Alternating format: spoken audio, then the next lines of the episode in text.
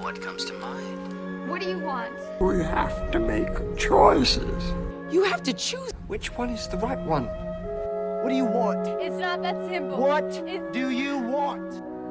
Make your choice.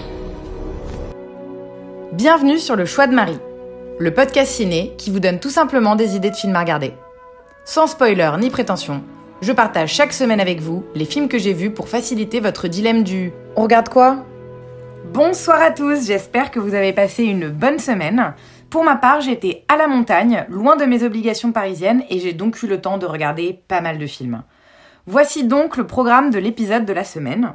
On commence avec un documentaire qui vous replongera en enfance, Framing Britney Spears. Un film d'horreur ensuite qui a fait polémique, The Poughkeepsie Tapes. Une comédie satirique américaine bien grasse, Tropic Thunder. Une autre comédie satirique américaine bien grasse, Idiocracy.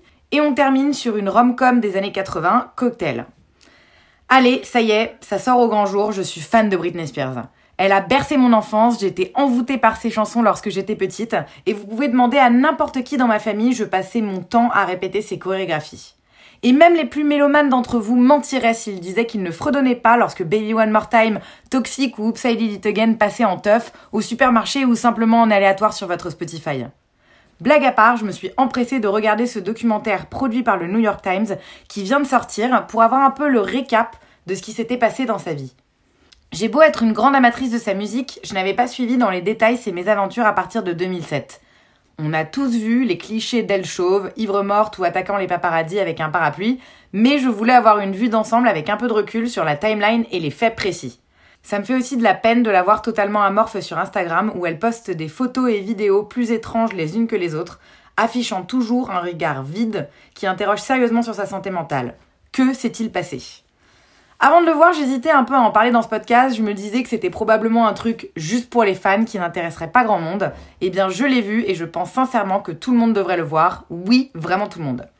En fait, ce film ne se contente pas d'explorer l'emprise d'un père sur la carrière, voire carrément la vie entière de sa fille chanteuse. Il met en lumière les vices d'une médiatisation à outrance, destructrice pour les jeunes femmes. Il nous permet de réaliser à quel point les années 90 et le début des années 2000 ont été un vrai tournant dans la façon dont la féminité et la sexualité étaient représentées dans les médias. J'ai grandi dans les années 90 avec ces idoles dont les vies ont été brisées par le star system américain. Britney harcelée par les paparazzis depuis ses 17 ans, Christina Aguilera et son poids yo-yo qui lutte quotidiennement contre sa dépression, Janet Jackson victime de la cancel culture après que son sein n'ait été vu sur scène au Super Bowl, Maria Carey souffrant de troubles bipolaires, Bref, la liste est longue, et on parle souvent de l'Amérique prude, mais c'est aussi un pays très révélateur de la misogynie structurelle de nos sociétés où on parle de sexualité un peu non-stop. Il semble qu'aujourd'hui, il soit bien plus accepté de mettre en lumière nos problèmes, de partager nos ressentis. Nous sommes à l'ère du self-care et il n'est pas rare de voir Lady Gaga arriver en retard sur scène à cause d'une crise de panique ou d'entendre Taylor Swift parler ouvertement de ses troubles du comportement alimentaire. Britney, elle, n'a pas eu cette chance. Elle a évolué à une époque où on parlait des désirs sexuels des jeunes femmes en public de manière à la fois directe, obscène et méprisante. Ça a complètement détraqué cette Not a Girl, Not Yet a Woman, pour reprendre son titre, qui cherchait simplement à se trouver et à ne pas constamment subir la pression qui l'entourait, venant aussi bien de sa famille, de son manager véreux, de ses fans ou des médias. Et je pense qu'on est tous concernés par ce problème. Que l'on soit homme ou femme, victime, persécuteur ou simplement spectateur, cette misogynie est banalisée, admise et ambiante, et il est vraiment temps en 2021 d'affronter nos erreurs pour tourner la page et essayer de repartir sur de meilleures bases demain. Pourquoi est-ce que je vous incite à regarder ce cours docu, seulement 1h15, simplement pour reconnaître que les intrusions dans la vie privée de la chanteuse et l'acharnement à faire le procès de ses erreurs ont été la responsabilité de nombreux d'entre nous. Moi y compris, car comme vous, même si je l'adorais, j'ai ri en voyant les photos d'elle chauve ou en scrollant sur son Insta. Je me souviens même, j'ai dit un jour, je vais de temps en temps sur son compte pour me sentir mieux dans ma vie. Pardon Britney.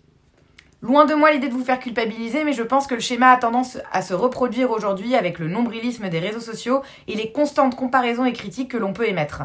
Alors please, soyons plus tendres les uns envers les autres, ça nous permettra d'être un peu moins durs envers nous-mêmes. Ce docu est disponible donc depuis le 5 février aux États-Unis sur FX et sur Hulu et il est pour l'instant inédit en France mais je suis sûre que nombreux d'entre vous sont de formidables hackers qui sauront le télécharger quelque part. Deuxième film de la semaine, The Poughkeepsie Tapes.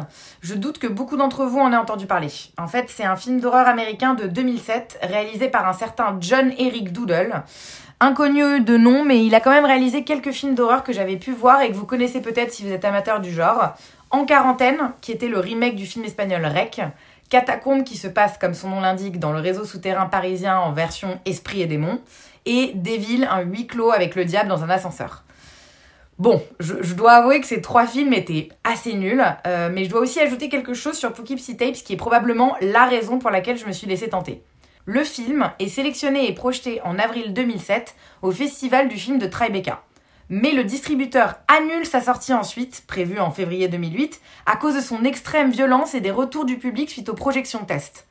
Six ans plus tard, en 2014, le film est brièvement diffusé en vidéo à la demande, puis rapidement à nouveau retiré de la circulation.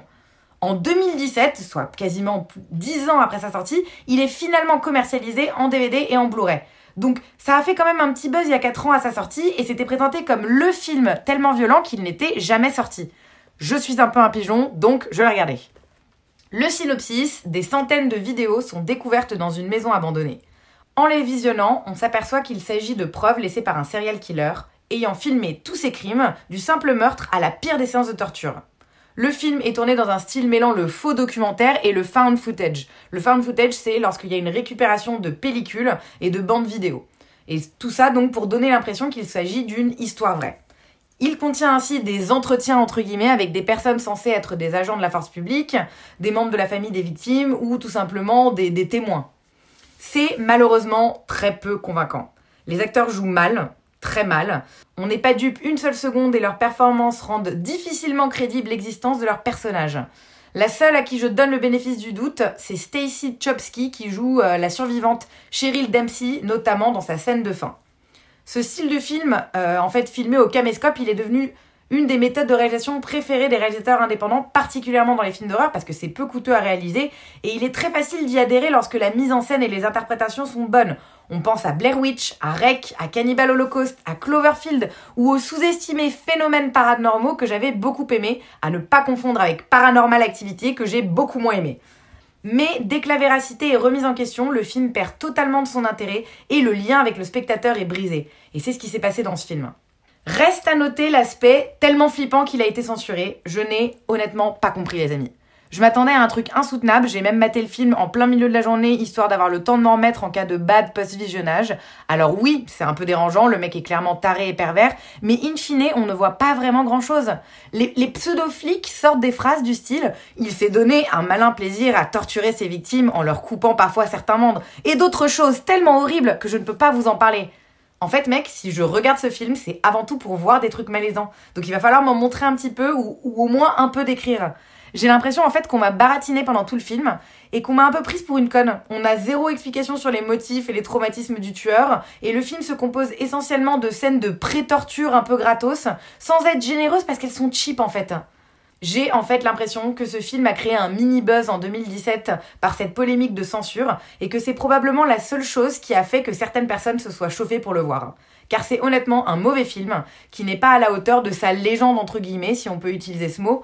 C'est vraiment une grosse déception pour ma part et je ne vous conseille clairement pas ce film, sauf si vous avez 1h15 à perdre. Et dans ce cas-là, regardez plutôt le docu sur Britney. Plus sérieusement, il y a pléthore d'autres films bien plus choquants, gore, dérangeants et tout aussi controversés à voir. Commencez donc par Serbian Film, Human Centipede, Martyr, Frontière, Green Inferno ou 902 si vous avez soif de tout ça. Et si vous êtes têtu, et eh bah Poughkeepsie Tapes est dispo bah, nulle part du coup. J'invite donc à nouveau les petits hackers parmi vous à dénicher tout ça en ligne quelque part. Sauf si c'est pour Bart, je te l'envoie gratuitement Bart comme cadeau d'anniversaire celui-là. Troisième film de la semaine, je me suis attelée à un film cultissime aux US et un peu boudé en Europe, la comédie déjantée Tropic Thunder ou Tonnerre sous les tropiques en français. Un film réalisé par Ben Stiller, sorti en 2008, qui raconte le tournage de l'adaptation de l'autobiographie d'un vétéran de la guerre du Vietnam par un metteur en scène dépassé par ses vedettes aux égaux surdimensionnés. Il tente de reprendre le tournage en main dans un style de cinéma vérité plongeant ainsi les acteurs dans un conflit réel, et l'équipe ignore qu'elle a été déposée involontairement dans le périmètre de trafiquants de drogue qui se font appeler les dragons flamboyants. On est sur deux heures de délire avec des scènes plus loufoques, absurdes et border les unes que les autres. Je l'ai déjà dit, mais je vous le reprécise, je ne suis pas très branchée comédie. Je trouve rarement ça drôle, c'est souvent plutôt lourd et j'ai du mal à rentrer dedans. Et en dehors de certaines sitcoms, je suis assez difficile en la matière et j'avais un peu la flemme de le mater. Je m'attendais à une grosse daube et tout compte fait, le résultat était quand même au-dessus de mes espérances. Le contrat doit être clair si vous vous y mettez, c'est un film à prendre au millième degré, à l'humour gras et à l'autodérision omniprésente. On suit les mésaventures d'une troupe de bras cassés qui enchaîne les énormités. Certaines blagues sont vraiment drôles, j'ai même envie de dire cultes. Les fausses bandes annonces du début sont tout simplement parfaites, le tout offrant une savoureuse et percutante satire qui tourne en dérision le système hollywoodien. On y trouve aussi son lot de gags lourds et de moments plats, mais dans l'ensemble, je suis quand même contente de l'avoir vu. La réelle est bonne, clairement bluffante pour un Ben Stiller habituellement abonné aux comédies, qui nous offre des scènes d'action assez waouh. Bref, un film qui, même s'il est loin d'être parfait, a du potentiel et mérite d'être vu au moins une fois. Et comment parler de ce film sans mentionner le nombre d'acteurs hallucinants et tous parfaits dans leur rôle? Ben Stiller en vedette de film d'action sur le déclin excellent de A à Z, Robert Downey Jr. en comédien australien adepte de la méthode d'acteur studio qui affiche une blackface pendant tout le film, Nick Nolte en vétéran de guerre mythomane, Matthew McConaughey en agent dévoué décidément toujours beaucoup trop cool dans tout ce qu'il entreprend, et fucking Tom Cruise qui interprète à merveille le producteur grossier Les Grossman. Il arbore un fat suit pour ce rôle et Dieu que c'est bon de le voir pour une fois ne pas se prendre au sérieux. Un rôle clairement culte. En fait, en dehors de Jack Black qui joue le même Jack Black que dans tous ses films, on est vraiment sur un cast époustouflant et ça vaut vraiment le coup de voir ce film rien que pour cette brochette d'acteurs. Il est dispo en streaming sur Canal pour les intéressés. Bon, en revanche, euh, l'abus comédie américaine est mauvais pour ma santé. Euh, la preuve avec ce quatrième film de la semaine, la comédie satirique Idiocracy, réalisée par Mike Judge en 2006. C'est également le réal de la série Beavis et qui, il faut l'avouer, est une très bonne série d'animation bien marrante des années 90. Et ce film suit le personnage de Joe Bowers, l'américain moyen par excellence qui est choisi par le Pentagone comme cobaye d'un programme d'hibernation qui va mal tourner. Il se réveille 500 ans plus tard et découvre que le niveau intellectuel de l'espèce humaine a radicalement baissé et qu'il est aujourd'hui l'homme le plus brillant sur la planète. Il doit ainsi évoluer dans cette société dystopique, rongée par l'anti-intellectualisme, le mercantilisme, la surpopulation et la dégradation de l'environnement. Il va faire équipe avec Rita, une prostituée également cobaye de l'expérimentation, et Frito, l'un des hommes débiles du futur, pour essayer de revenir à notre époque. Côté cast, on a le duo Luke Wilson et Maya Rudolph pour jouer les deux cobayes, et Terry Crews qui interprète le débilissime président des États-Unis en 2505. Quand je dis que je m'apprête à déménager aux États-Unis, on me parle souvent de ce film en me demandant si je l'ai vu et si j'ai pas peur de m'installer dans un pays comme ça. Ça faisait un moment qu'il était sur ma to-do et donc j'ai sauté le pas. Bon, bah je regrette clairement et j'aurais aimé pouvoir récupérer cette heure 24 de ma vie. L'idée de base est sympa, les idiots font plus d'enfants que les intelligences qui entraînent une très nette baisse du QI moyen sur le long terme, mais c'est mal exploité, c'est de mauvais goût, c'est lourd, les dialogues sont pauvres, il y a plein de moments creux, on s'ennuie et on ne rit que très peu. Quelques gags sont bien pensés, mais dans l'ensemble, on se sent clairement débile en regardant ce film. Et ça se voulait un peu engagé en plus, mais ça n'élève clairement pas le débat, il n'y a pas d'ouverture à la fin ou de message un peu optimiste. Juste un film qui fait des blagues gratos sur la classe moyenne américaine, certes probablement un peu débile, mais qui n'est pas aidé en fait par le système capitaliste qui ankylose le cerveau aux États-Unis. Le fun fact qui est sympa, c'est que ce film a connu un regain de popularité il y a 5 ans. Je vous laisse deviner pourquoi. Il a été en fait rétrospectivement perçu par certains comme une prophétie de l'élection de Donald Trump en 2016 et de sa présidence jugée chaotique et ignorante. Il est même comiquement clairvoyant lorsqu'on sait que le président Trump a mis à la tête du département du travail le PDG de la chaîne de fast-food Carl's Jr. qui est mentionné dans le film. Donc ok, ça fait sourire, comme quand on voit les images avant-gardistes des Simpsons, mais il n'en reste pas moins que ce film n'est qu'une caricature simpliste et grossière qui dessert les démocrates au final, notamment à cause de son message sinistrement hautain et sélectif. Donc c'est non, non, non pour moi, un film qui ne vaut pas le coup d'être vu, sauf si vous avez fumé un pétard et que vous n'avez pas beaucoup de neurones à consacrer à un film. Il est dispo sur la plateforme Filmo TV en streaming, je ne connais pas cette plateforme, mais peut-être que certains d'entre vous sont abonnés, et sinon à l'achat et location sur Orange, Apple TV et Canal VOD. Et pour notre dernier film de la semaine, je crois qu'en fait, on a été influencé par Tropic Thunder. J'étais donc à la montagne chez une copine et euh, on a été toutes les deux vraiment bluffées par la performance de Tom Cruise dans ce film. À tel point qu'on s'est mise à étudier un peu sa filmographie et forcé de constater qu'on a souvent en tête des rôles d'homme alpha dans des films d'action un peu bourrins quand on pense à lui. Mais il a eu un début de carrière moins dur et bien qu'il joue toujours des rôles de beau gosse, il a eu des rôles plus doux. Et on a donc choisi de se mater Cocktail, euh, une rom-com sortie en 88 et réalisée par Roger Donaldson. J'avais jamais entendu parler de lui, mais il a quand même quelques films que j'ai pu voir à son actif sans pour autant que ce soit vraiment des chefs-d'œuvre. Dans ce film, Tom Cruise joue Brian Flanagan, un jeune homme ambitieux qui rêve de conquérir Wall Street et de faire fortune après avoir quitté l'armée.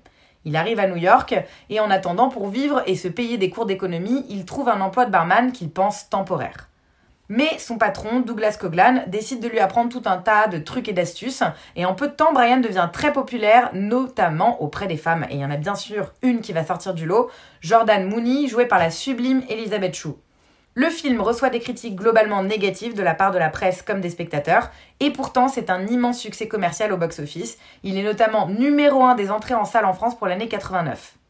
Eh bien, je trouve que les gens sont très négatifs sur ce film que j'estime être vraiment pas mal.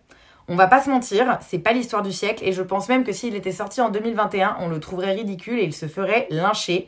Mais on a quand même envie de rêver un peu et de se plonger dans cette Amérique des années 80, où le rêve américain battait de son plein. De temps en temps, ça fait juste du bien. C'est prévisible en effet, on a une histoire un peu trop à l'eau de rose, mais le film ne se résume pas à ça. Perso, j'ai vu une vraie critique de l'ego masculin, alors qu'on était quand même à l'apogée des rôles de mecs irréprochables et pseudo-parfaits. Là non, les mecs sont fuckés, et ils ont un trop gros melon pour communiquer et pour demander de l'aide. Une critique aussi du système élitiste de Wall Street qui ne valorise que l'académique alors que de toute évidence la personnalité et la persévérance comptent tout autant, si ce n'est plus que les diplômes pour réussir. Et enfin, Tom Cruise est beau comme un dieu de danse, et franchement indécent et son physique est utilisé en tant que tel, certes, mais pour montrer qu'en jouer n'apporte pas tout. Et je suis pas sûre que ce type de morale était fréquent dans les années 80. C'était plutôt l'époque de Pretty Woman ou l'histoire d'une prostituée sauvée par un beau chevalier caucasien et masculin.